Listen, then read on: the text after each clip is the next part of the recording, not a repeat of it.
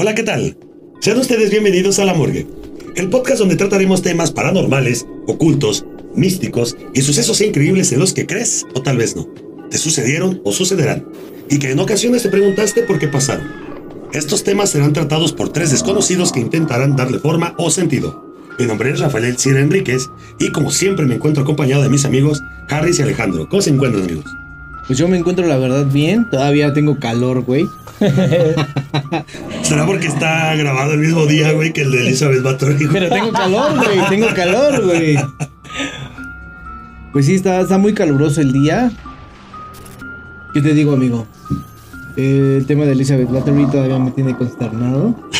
Ah, ya el consternado no soy yo, ya se la Espero, espero que este tema un poco más también me tranquilo. Eso. ya verás que sí, ya verás que sí. ¿Cómo te encuentras, Harry? Chingón, güey, chingón. Aparte de, de lo que dice Ale del calor, güey. Me, me da gusto poder volver a hablar con otro tema muy tema. chingón. Eso. La verdad traigo un tema bastante informativo, bastante chingón. Que Perfecto. espero que les guste. Claro. Pues sin más por el momento, comenzamos.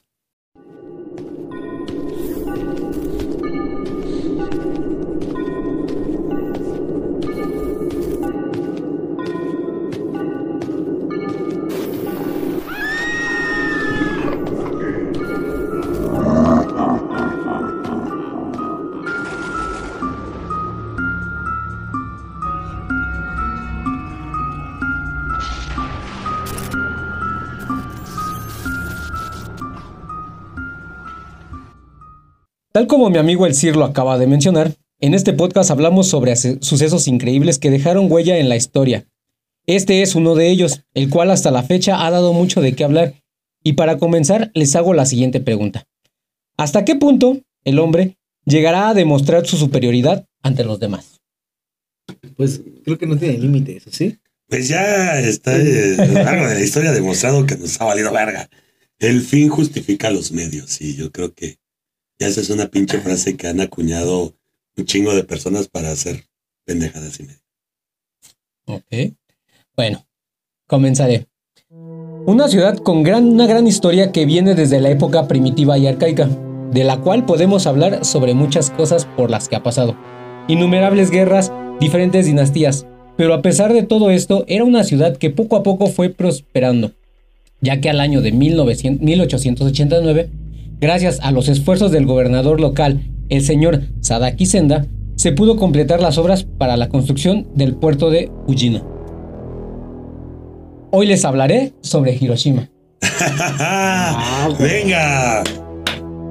En agosto de ese mismo año estalló una guerra entre China y Japón y se abrió una vía ferroviaria para uso militar. De esta manera, muchos soldados pudieron ser enviados des- de este puerto al frente de guerra. Años después, entre 1904 y 1905, debido al estallido de la siguiente guerra contra Rusia, se fueron estableciendo una tras otra varias instalaciones militares, para que así la ciudad de Hiroshima se fuera formando un carácter capital militar. Ok. Debo mencionar que entre estos años se establecieron varios centros de educación, tales como una escuela superior de maestros, la escuela especializada para mujeres, también la Universidad de Artes y Ciencias de Hiroshima, entre otras. Y este gran avance fue en el año de 1902, lo que llevó a esta ciudad a contar con una buena economía, educación y cultura. Podría continuar con todo lo que fueron avanzando. Ajá, ya tenemos efectos de sonido y todo. de ¿eh? que vean que aquí sí hay producción. Sí, sí, aquí sí, sí. hay producción. Podría continuar con todo lo que fueron avanzando, ya que ampliaron su modo de transporte con más líneas ferroviarias y un centro comercial en el año de 1921. Pero no todo puede ser miel sobre hojuelas dentro de una ciudad tan próspera. Tras la invasión de Hitler a Polonia en el año de 1939, da un suceso que, que conmocion- conmocionaría al mundo, ya que esto daría paso a la Segunda Guerra Mundial, en la cual se verían involucrados varios países. Estos se dividieron entre dos bandos. Por un lado estaban los aliados que eran Polonia, Reino Unido, la Unión Soviética, Francia, Estados Unidos y China. Y del otro lado estaban las potencias del eje, las cuales estaban conformadas por el Reino de Italia, Alemania y el Imperio de Japón. Sin adentrarnos tanto en este tema, dentro de dicha guerra algo marcó la historia de esta ciudad, un suceso que no tuvo precedentes. En los años 30 del siglo pasado, muchos científicos de países como Alemania, Estados Unidos y la Unión Soviética respectivamente, se dieron a la tarea de investigar y, teorizar sobre la física nuclear. Tras el acontecimiento antes mencionado, aceleró dicha investigación para poder así aprovechar tal energía y así poder desarrollar un arma. Para esto, Estados Unidos les tomó la delantera. El presidente de aquella época, Franklin D. Roosevelt, aprueba un proyecto que daría la construcción para la primer bomba nuclear, al cual llamaron el Proyecto Manhattan. Eh, eh, esa no se la sabía, no, sí se la sabían. Por The Watchmen, The Watchmen. Sí, el proyecto Doctor Manhattan. Dicho proyecto estuvo a cargo de Robert Oppenheimer. En este punto debo mencionar que él no fue totalmente el creador de la, de la bomba nuclear. O sea, fue el presidente lo mandó a ser encargado. Pero quien anteriormente fue, por decirlo, el... ¿Cómo se podrá decir? El, el que descubrió o el que investigó totalmente todo esto fue Albert Einstein, con la ayuda del presidente. Debo mencionar también que al al ser alemán, este, eh, Hitler quería que estudiara para él, para, bueno, para crear esto. Imagínate que se hubiera juntado Albert Einstein y Hitler, güey. Por eso, por... cargado todo el. Pues en cierto güey. punto fue eso, güey. Pues él fue el que No, descubrió sí, ese güey. Sí, güey. Que ya después su, su descubrimiento fue utilizado para. Para, Para otros cinco otros culero, De hecho, güey, él, él, él fue un científico muy pacifista. Por eso fue que tras este, este acontecimiento, él decidió separarse de, de Hitler y decir, a ver, Estados Unidos te ayudo. Pero a final de cuentas terminó en el mismo punto. Qué ironía, y también se paró el átomo y valió verga. Valió madre. El 16 de julio de 1945 se lleva a cabo con éxito la primera prueba bajo el código Trinity en el desierto de Nuevo México. Ya bajo el mandato del presidente Harry Truman y estando prácticamente en la etapa final de esta guerra, el presidente Truman toma una gran decisión que en lo personal fue la más descabellada, la cual fue bombardear a Hiroshima y Nagasaki. A la verga. Aquí viene lo bueno. 6 de agosto, 8.15 de la mañana. El coronel de los Estados Unidos de América, Paul Tibbets, voló un avión bombardero B-29 de nombre Enola Gay sobre la ciudad de Hiroshima, el cual lanza la primer bomba nuclear bajo el código de Little Boy. Tres días después de lo sucedido, el 9 de agosto, siendo las 11.02 de la mañana, Estados Unidos decide lanzar la segunda bomba, pero en esta ocasión en Nagasaki, bajo el nombre en código Fatman. Al ir cayendo la bomba, se dice que un viento inesperado provoca que ésta tome una pequeña desviación, ya que se calculaba que cayera sobre un puente, pero este pequeño cambio hace que caiga sobre un hospital, lo cual provoca la muerte de al menos 70.000 de los 340.000 habitantes que se tenían registrados. Verga. Eh, pequeño cambio. Sí, nada, nada, nada fuera de lo normal. Cálculos, cálculos. De paso, destruyendo a un poco menos del 70% de los edificios de Hiroshima. Este radio de destrucción fue de por lo menos de una milla, más o menos un kilómetro y medio. También debo mencionar que la fuerza y el calor que esta explosión provocó hizo que se propagaran incendios por otras 4 millas y media, más o menos un aproximado de unos 7 kilómetros a la redonda. Además de esto que les estoy mencionando, los incendios de la, que la bomba provocó causaron quemaduras en los habitantes de la zona, los cuales por la intensidad del calor se les había quemado la ropa o su vestimenta junto con la piel. Esto también provoca la muerte de la gran mayoría de los médicos y hace que la ayuda para tratar a los heridos sea mucho más difícil. A la madre. Y bueno, adelante les voy a explicar un poco, un poco nada más de otros efectos que tuvo, que tuvo la explosión. Deformidades, tercer ojos, sal- le salió otra pinche pata, güey. Los New Mutants. Existen efectos que debido a la exposición de la radiación pueden llegar a provocar muchos trastornos que lleven a la muerte. La exposición a bajas dosis dañaría la médula ósea. En algunos casos, una exposición un poco más alta afectaría el aparato gastrointestinal y ya en una dosis demasiado alta el cerebro. Por otro lado, muchos estudios que se llevaron a cabo en Japón dicen que no es posible que puedan haber daños en la descendencia de los, sobrevi- de los que sobrevivieron. pero muchas teorías dicen que sí podría haber un pequeño riesgo, aunque no precisamente en las primeras generaciones, sino que podrían extenderse a generaciones futuras. Sí. De hecho, hay, hay un video, güey, de los estragos que, que dejó la, la- la bomba de, de Hiroshima, güey. Y donde, güey, neta, yo me acuerdo que estaba, estaba muy chavo, güey. Y ver ese pinche documental. Y literal, güey. Estaba la puerta, güey, de Ajá. un departamento. Y a- afuera de la puerta, güey, había un pinche como charco de, De sangre, de, güey. de plasma, güey. Bueno, había un pinche, había un pinche charco, güey. Ajá. Y comentaban que ese charco era un humano, güey. Que pues fue deshecho Derretido, por el todo derretido por este pedo. O sea, no mames, a los que les llegó la onda expansiva, güey, bueno, ya estos, estos datos que comentas, puede ser, pero a los que ya les llegó Sí, Ya de lejos, ya último, como que sí, la salpicada, sí, güey. pero a los que les llegó en un, en un auge de, de, En un radio de. seis o los siete kilómetros, güey, fue los que sí, no mames, los deshizo a la pues, sí. De hecho, no sé si has visto los estragos que hace la, la bomba nuclear, güey. Que hicieron unas pruebas, güey.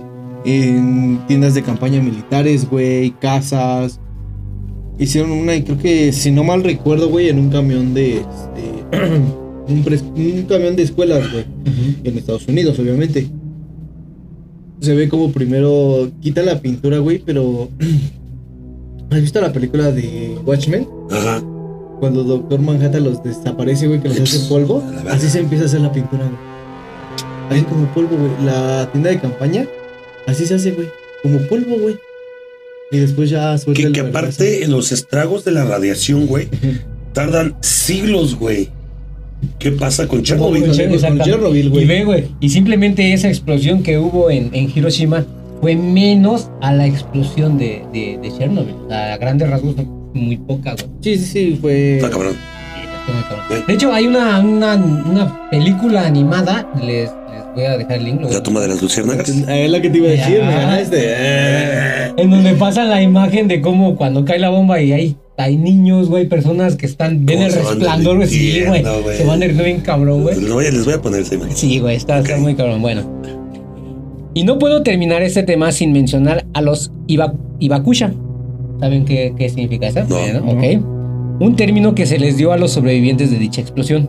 Ibakusha, que viene de la palabra japonesa Ibaku, que significa bomba o bombardear, y Sha, que significa persona. Algunas con algunas quemaduras, otras con algún deterioro genético.